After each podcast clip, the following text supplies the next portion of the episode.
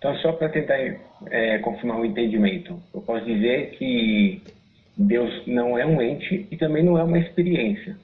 É que quando a gente dá um nome, a gente personifica, né? E quando você dá um nome, você terceiriza. E pior ainda, porque você separa de você. Por exemplo, você fala assim, o Hernani, você separou de você, entendeu? Aí a gente começa a falar do Hernani e você esquece que o Hernani é você. Você cria, você cria uma entidade que não existe, o Hernani. Não existe o Hernani. O Hernani é você. Não existe Deus. Deus é você. Se você chamasse Deus em vez de Hernani, ficava mais fácil de você entender. Entendi.